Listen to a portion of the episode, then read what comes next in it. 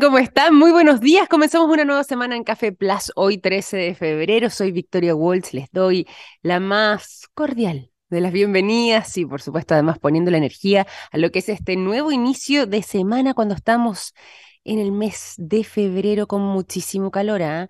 El día de hoy al menos para la ciudad de Santiago 30 grados de temperatura como máxima es lo que se pronostica. Ya va al alza, dicho sea de paso, ¿ah? eh, va subiendo la temperatura y estamos alcanzando los 17,5, casi 18 grados eh, de temperatura a esta hora, pero este escenario de calor se repite sobre todo en la zona centro, en Santiago, Rancagua, Talca, Chillán, 30 grados, 31 en Talca, en todo caso, y mucha tensión con estos lugares. ¿ah? Chillán eh, con 28 grados de temperatura y pleno sol, lo digo por em, lo que está ocurriendo con los incendios forestales. Lo mismo con Concepción, que va a estar nublado con 23 grados. Estuvo lloviendo además por la zona ahí en el Biobío y eso también vino a mm, eh, entregar un poco más de alivio para eh, el combate de las llamas que siguen en muchos puntos, sobre todo de esa región.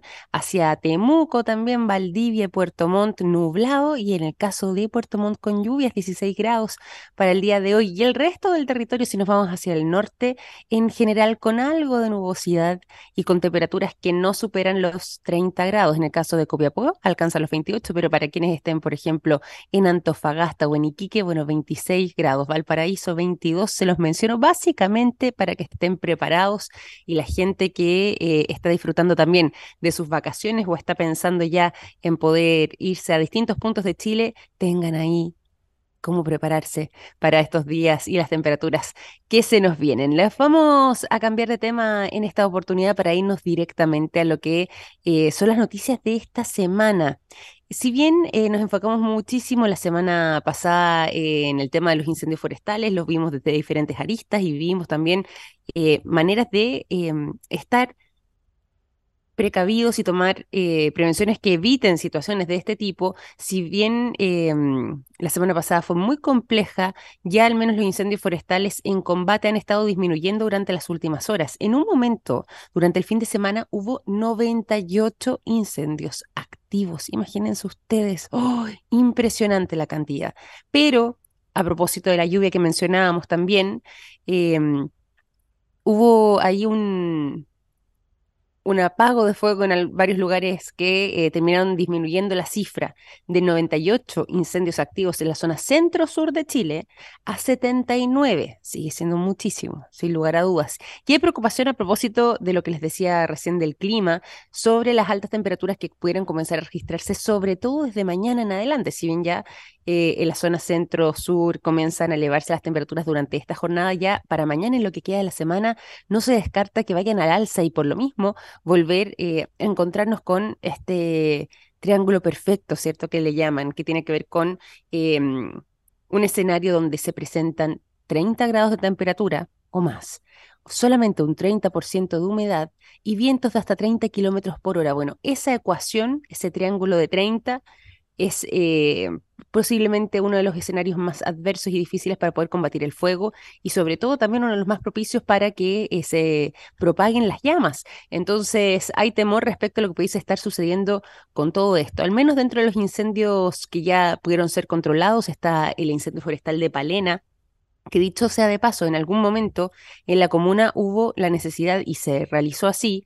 de eh, implementar la alerta roja en la comuna. Bueno, a propósito de las lluvias, Em, y a propósito también de eh, el trabajo de los brigadistas eh, que están combatiendo el fuego, al menos en Palena ya se logró controlar este incendio que estaba avanzando a pasos agigantados y que estaba en alerta roja para prácticamente todo el territorio de esa comunidad. Sin embargo, ahora ya pudo ser controlado y es parte de los que se suma a este listado de incendios forestales que han ido disminuyendo. Les decía que habían 98 activos en eh, la zona centro-sur y que gracias a la lluvia disminuyeron a 79. Bueno, fíjense que los incendios en combate en total eh, hasta este periodo, hasta la fecha del día de ayer incluso, si es que eh, somos estrictos, hasta el día 12 de febrero, iba sumando un número de 289 incendios forestales activos en el país, imagínense ustedes, porque si bien nos hemos enfocado muchísimo en eh, todo lo que tiene que ver con Bio Bio, con el Ñuble y con la región de la Araucanía, también se han repetido estos escenarios en otras regiones y en otras comunas del país.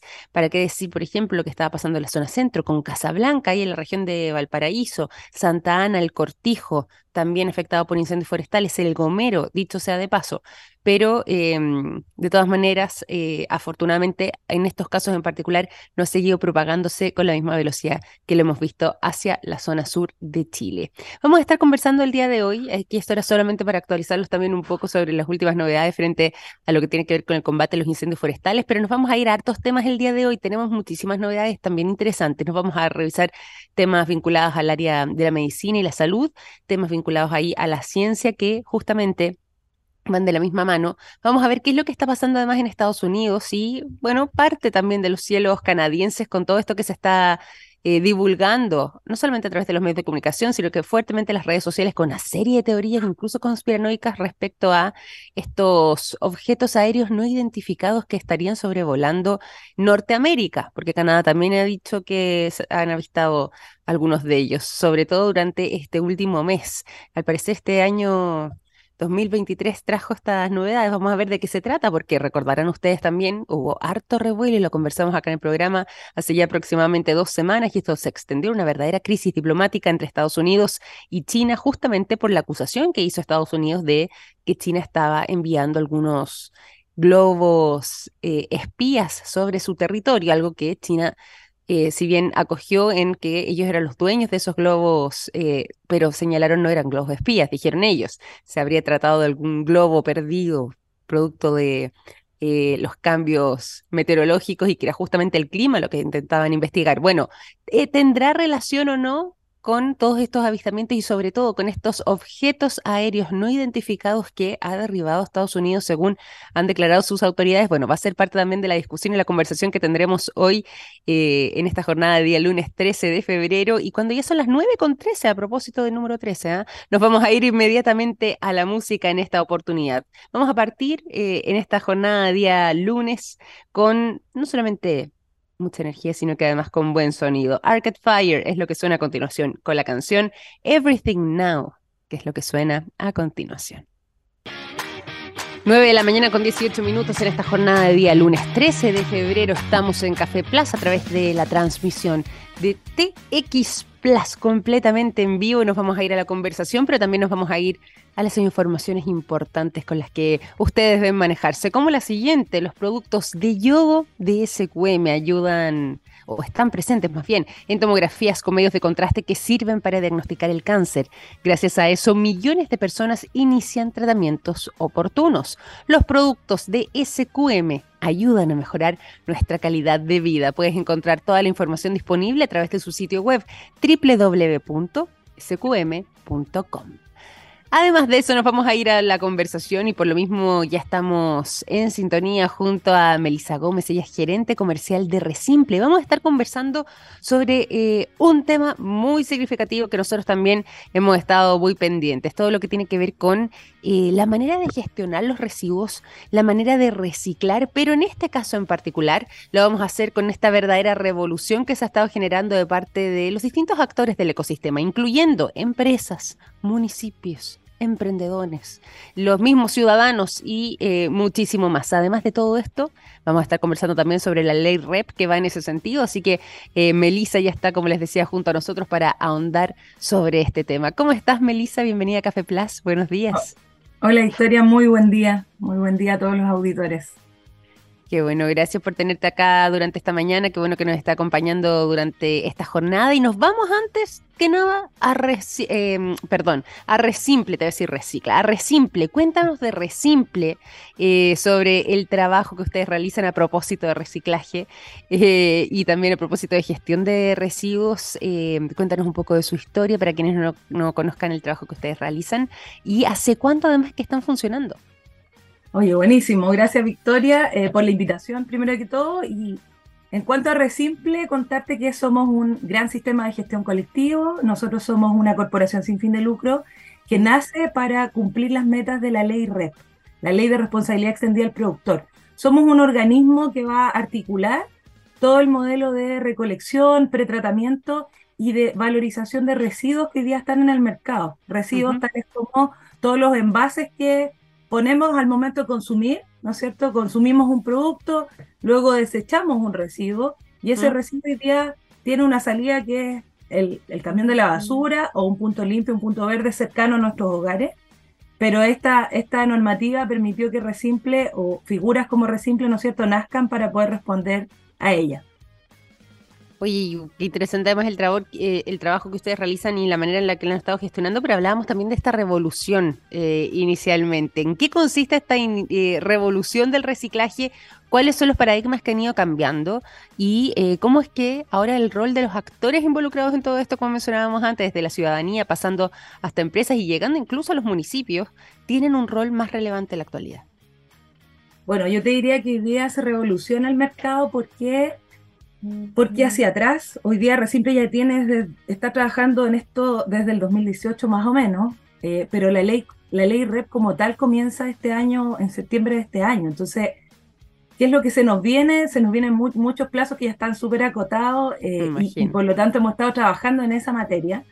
Y tal como tú dices, hay una revolución porque hoy día eh, el que contamina paga. Eso es lo que indica la mm. normativa. Entonces, cuando hablamos del que contamina paga, para la normativa el que contamina es aquel productor que genera un residuo. Por lo tanto, si bien hoy día habían territorios en donde había un abordaje con, el con la recolección eh, de algún residuo reciclable, eh, de cara a la ley lo que va a pasar es que el productor que pone esa marca en el mercado, cuando tú pasas por una góndola en un supermercado, visualizas muchas marcas, ¿verdad? Pero en, esa, en esas marcas hoy día vamos a tener un ente que va a estar financiando el servicio de reciclaje en los distintos territorios, a lo largo de todo el país. Interesante. Y a propósito de los municipios, y como tú nos estabas adelantando ahí, eh, eso es parte también del trabajo donde ustedes se han centrado durante el último periodo, eh, en el rol que podrían llegar a tener los municipios, y se vuelve muy importante porque logra justamente no solamente eh, enfocar en eso a, la comuna y por lo tanto además a sus habitantes, sino que eh, logra, me imagino, también gestionarse de mejor manera lo que tiene que ver con eh, la gestión de los residuos, en el fondo con eh, el reciclaje. ¿Es así o no? ¿Y por qué también son tan importantes los municipios en una labor como esta? Los municipios son muy importantes en esta labor porque cuando llegamos a territorio, el municipio es quien nos abre las puertas para poder trabajar mm. en ese territorio. Totalmente. Entonces, Hoy día mismo estamos haciendo una búsqueda de varios municipios que están dentro de nuestra planificación.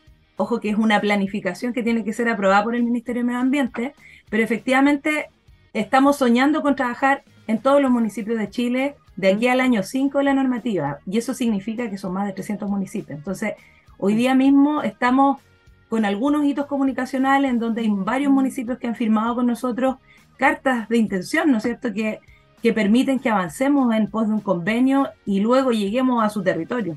Mm. Cada municipio tiene una expertise distinta, hay municipios que tienen mucho eh, ya avanzado en esta materia y por lo tanto queremos tomar esa experiencia eh, y llegar no solamente a los municipios que sean más costo eficientes, sino que también vamos a llegar a municipios con vulnerabilidad, a municipios que son de regiones, que en mm. casos se, se quedan como fuera de esta de estas normativas o, de estos beneficios de financiamiento. Y nosotros como Resimple queremos hacer que el reciclaje sea simple no solo en RM, sino que en todo el país. Oye, me gusta además esa visión, me gusta también el protagonismo que tienen los municipios en todo esto. Y cómo todo esto además y toda esta discusión y cómo esta manera de... Em, tener esta meta común de eh, ser mucho mejores y mucho más eficientes en lo que tiene que ver con el reciclaje y sobre todo con eh, poder gestionar eh, los residuos. Se ha vuelto parte también de la discusión acá, la ley REP. ¿Cómo es que se enmarca todo esto en esta nueva ley que ya hemos estado esperando mucho nosotros acá y lo hemos conversado también en el programa, pero precisamente a través de esta labor que ustedes realizan dentro de esta nueva normativa? Sí, yo te diría que ahí em, varios, varios trabajos que ya se han realizado hasta ahora eh, no han sido, no es que no sea eh, bueno lo que se ha realizado, lo que pasa es que hay que ir puliendo lo bueno que, que han ido haciendo los territorios, eh, pero ha sido insuficiente, la verdad. Los números no, nos dicen que hemos aumentado en, cantidades de, toneladas recicladas y cada día vemos que hay más contaminación también. Entonces, hay distintas normativas que van paralelas, que van como sinergizando este modelo y hoy día el, eh, la red, ¿no es cierto?, viene a focalizarse en distintos productos prioritarios y en el caso Resimple vamos a enfocarnos en los envases y embalajes. Ese es la, el producto prioritario que nosotros vamos a abordar. Y ahí hacer un llamado también a las empresas, porque hay mucha empresa que no sabe que le toca la normativa. Eh, y en el caso de, de, este, justamente este producto prioritario particular, envase y embalaje, son alrededor de 14.500 las empresas afectadas. Ah, y hoy día en Resimple ya estamos con más de mil empresas, pero faltan muchas más todavía que conquistar. Y claro, sin duda que con el financiamiento de cada una de estas empresas vamos a lograr eh, llevar a cabo los sistemas que hay que llevar a cabo en cada región, en cada comuna. Hay que pasar recolectando con un camión eh, paralelo al del flujo de la basura. Hay que eh, implementar infraestructura a lo largo de todo el territorio, infraestructura de puntos limpios. Y eso, y eso es una, la verdad que es un gran desafío, pero lo tomamos con mucha seriedad porque sabemos de esto.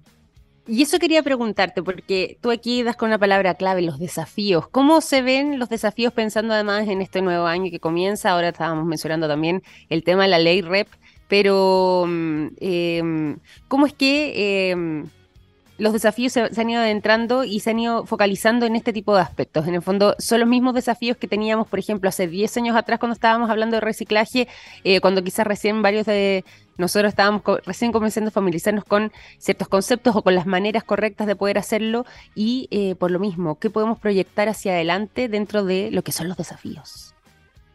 Sí, yo te diría que ahí los desafíos están, la ley los, los ha ido poniendo porque la ley establece metas y obligaciones. Y las obligaciones primero son que los productores adhieran a un sistema de gestión, luego los sistemas de gestión empiezan a trabajar. El sistema de gestión no es un gestor, ya que se entienda bien que no somos un gestor de residuos, sino que somos más mm. bien un articulador de este modelo. Eso es muy importante. Este articulador de, este modelo, ¿no es cierto?, va a llegar con financiamiento a los territorios. Y cuando llegamos con ese financiamiento, que es bien gráfico la verdad, porque vamos a llegar a contratar servicios de recolección, de pretratamiento de residuos y luego vamos a llevar los residuos a valorización. Mm. La ley establece que la valorización es, en ese paso en donde se cumplen las metas, ¿ya? Y las metas son de reciclaje, por lo tanto, cada año yo tengo metas más em, difíciles de cumplir, ¿ya? desde este año hacia al año, en 12 años más. Sí, sí. No tengo en la mente, el, pero, pero efectivamente la, la ley establece metas que van ahí creciendo y por lo tanto para nosotros es súper importante que los productores se pongan las pilas con los envases que sacan al mercado. Hay envases que no son tan amigables, ¿no es cierto?, al momento de valorizarse. Y por lo tanto, por un lado están los desafíos de implementar infraestructura, llevar financiamiento, ¿verdad? Capturar mucho productor que se ponga con esto. Y por otro lado, el productor tiene que hacer una pega detrás de su proceso productivo, de manera de que los materiales se vuelvan más ecoamigables, ¿no es cierto? Y pasemos desde multicapas a monomateriales, de manera de que la fibra que vaya saliendo sea una fibra que se pueda valorizar. Claro, no, completamente, completamente. Y si es que hablamos también, eh, ahí mencionábamos los desafíos, pero si es que hablamos de las oportunidades que se pueden estar generando en la actualidad, ¿cuánto ha cambiado también eh, la conciencia en torno al reciclaje y cómo eso puede ser tomado como una buena oportunidad, precisamente para eh, seguir por esta senda y por este trabajo que ustedes mismos han estado recorriendo? Oye, mira, hay hartos articuladores que han trabajado en pos de que la educación ambiental sea un sea uno de los focos, la verdad. Porque sin educación ambiental es imposible que lleguemos a cumplir las metas también. Y ahí al ciudadano común necesitamos mucho de su ayuda, necesitamos mucho de el trabajador que está detrás de una fábrica también, necesitamos mucho del gestor, del mm. reciclador de base, porque estas oportunidades también se van a dar en esas materias hay un espacio, ¿no es cierto?, de oportunidad de trabajo, ¿verdad?, para los recicladores de base. Por otro lado, eh, hay una oportunidad también para que nuevos negocios en, la en materia de gestión de residuos se abran y puedan ir eh, en evolución, porque hoy día contamos con algunos gestores que se hacen cargo de la recolección de residuos reciclables, pero para hay, cuando la ley comienza hay que hacerlo un poquito más simple. Entonces vamos a empezar a focalizar los esfuerzos en que esos gestores también además de recoger los residuos que les gusta recoger por conveniencia o porque efectivamente tienen un valor agregado al, momento de venderlo, eh, no van a tener que recoger solo eso porque se les va a pagar por un servicio. Y eso, eso cambia también. Entonces es una oportunidad tremenda para ellos porque se va a pagar precio de mercado. Aquí no podemos eh, hacernos como los lesos con esto y tenemos que empezar a financiar como corresponde este, esta recolección y luego el pretratamiento, que es un trabajo tremendo que han hecho los, los recicladores por muchos años. Son invisibles estos articuladores, hay, mucho, hay mucha invisibilidad de este rol, pero la verdad que es un rol fundamental para poder llevar a cabo eh, Totalmente. el de las metas. Totalmente, y si lo llevamos a números, esas metas que tú decías, además con esta pega invisible, pero tan significativa, ¿ha ido en aumento? Eh, ¿Cuánto ha ido cambiando? Por eso te hago ahí el contraste como con el tiempo, no sé si hace una década o hace, pero con el correr de, los años o al menos en lo que es la experiencia de ustedes como Resimple. Eh, ¿Cómo se podría eh, contabilizar lo que ha sido e, ese, ese incremento? Sí, es que yo te diría que todavía no tenemos un aumento significativo, estamos como en un 2% todavía. Sí, ah, es, un porcentaje bien bajito de las personas que reciclan. Y si bien este green set que se mantiene ahí presente, ¿verdad? Que lleva su residuo donde corresponde, no mueven la aguja. Entonces, eso hace que, que, la ley empiece a, a, impulsarse y por lo tanto varias otras normativas que van eh, adicionales a, esta, a, esta, ley empiecen a, a darse, porque si no, no, funcionaría el, el, modelo.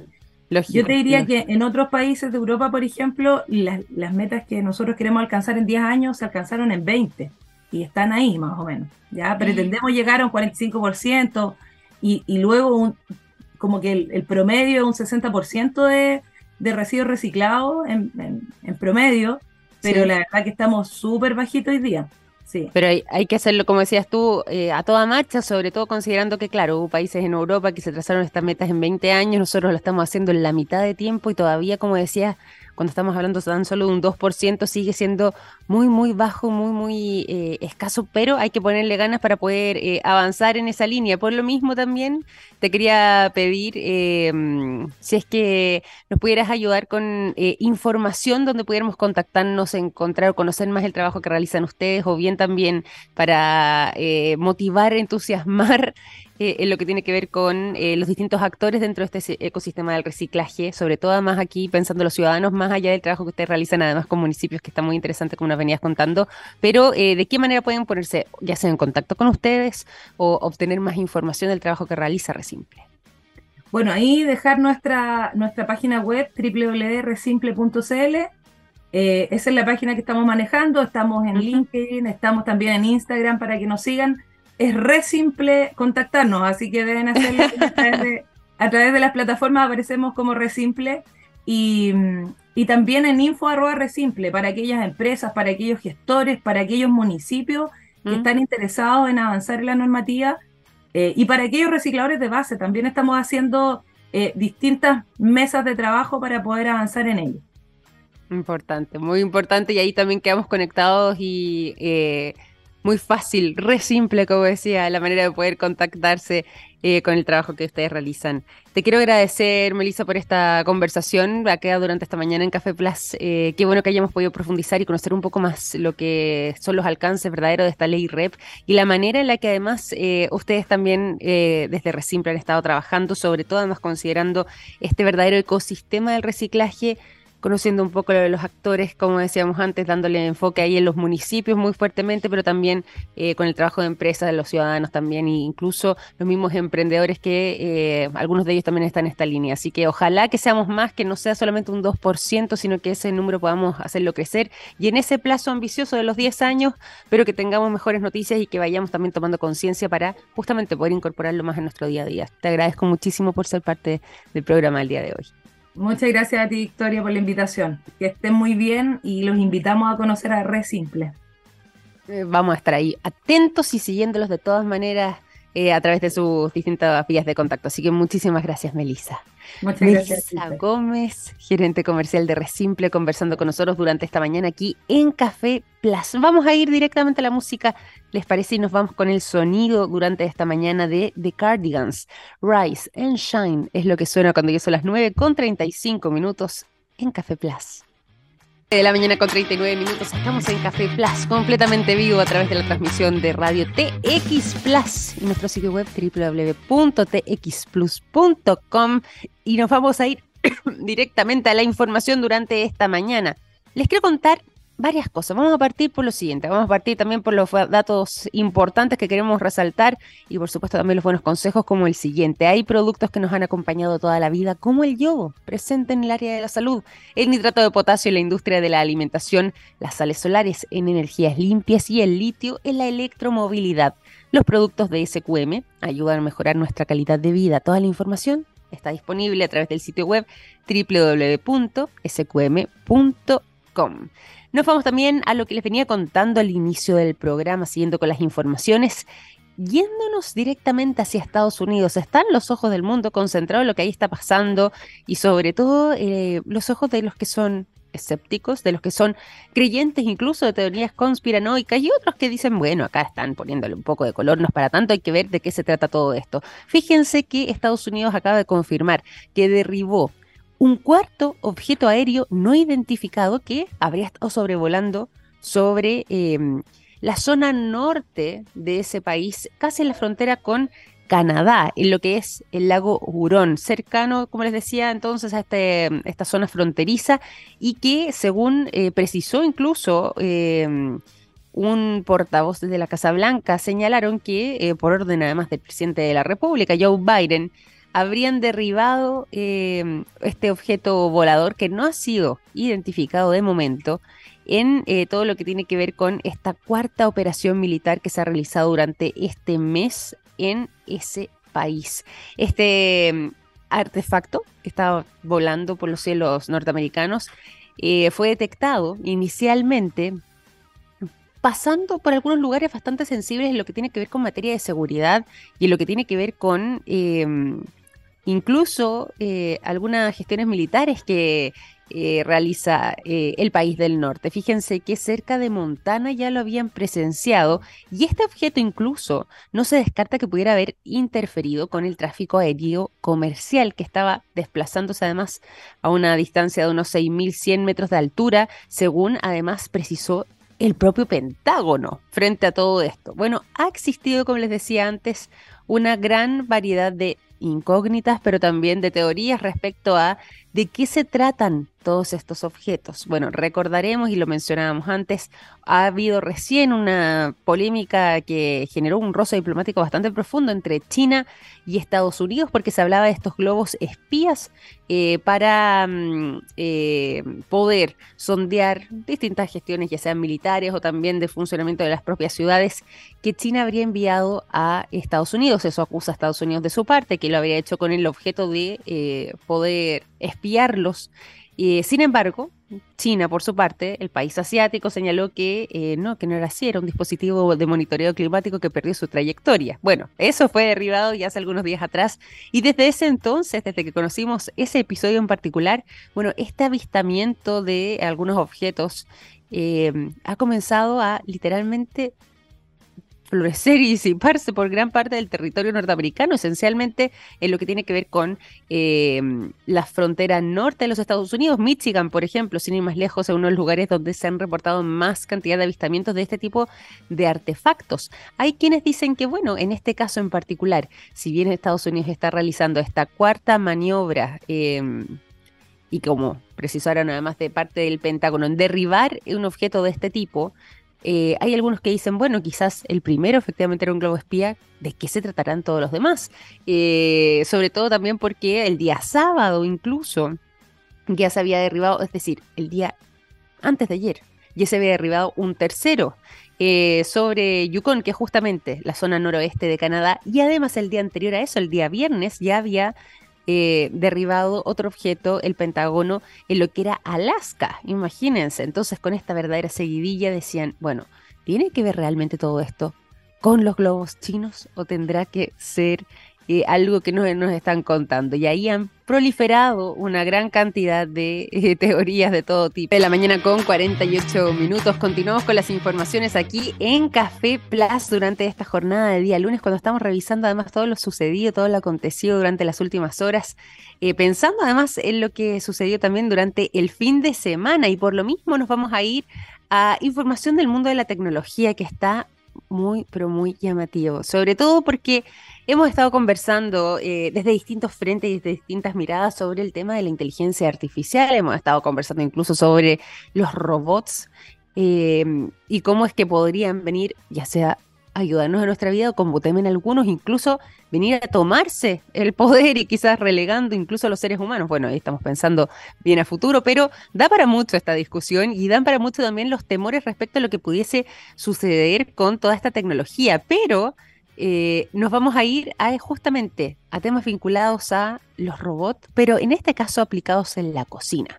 Y aquí bien sabrán más de algunos de ustedes quienes tengan... Eh, quizás estos implementos parecidos, cuánto nos pueden facilitar la vida eh, estas verdaderas eh, o estos verdaderos artefactos tecnológicos, los robots de cocina, si se les conocen, que pueden realizar labores como eh, asar, hornear, humectar, revolver, etcétera, sin que tengamos que hacerlo nosotros y simplificándonos entonces la vida al momento de cocinar. Pero esto que les voy a mencionar a continuación va hartos pasos más allá de todo eso. Fíjese que en Croacia acaban de eh, inaugurar, o más que inaugurar, sacar a la luz lo que fue eh, un verdadero restaurante que no solamente aplica eh, tecnología de este tipo, sino que presentó la primera cocina robótica en todo el planeta. Su nombre es Gamma Chef. ¿Y saben en qué consiste? Bueno, es una máquina altamente eficiente mucho más que lo que quizás más de algunos de ustedes tengan en su casa. ¿Por qué? Porque en este caso es capaz de literalmente poder preparar la comida completa de un restaurante en muy poco tiempo, 70 platos de comida distintos y puede cocinar cuatro incluso en un lapso de solo 15 minutos, incluso adelantando lo que es uno de los procesos más largos que tiene que ver con la cocción.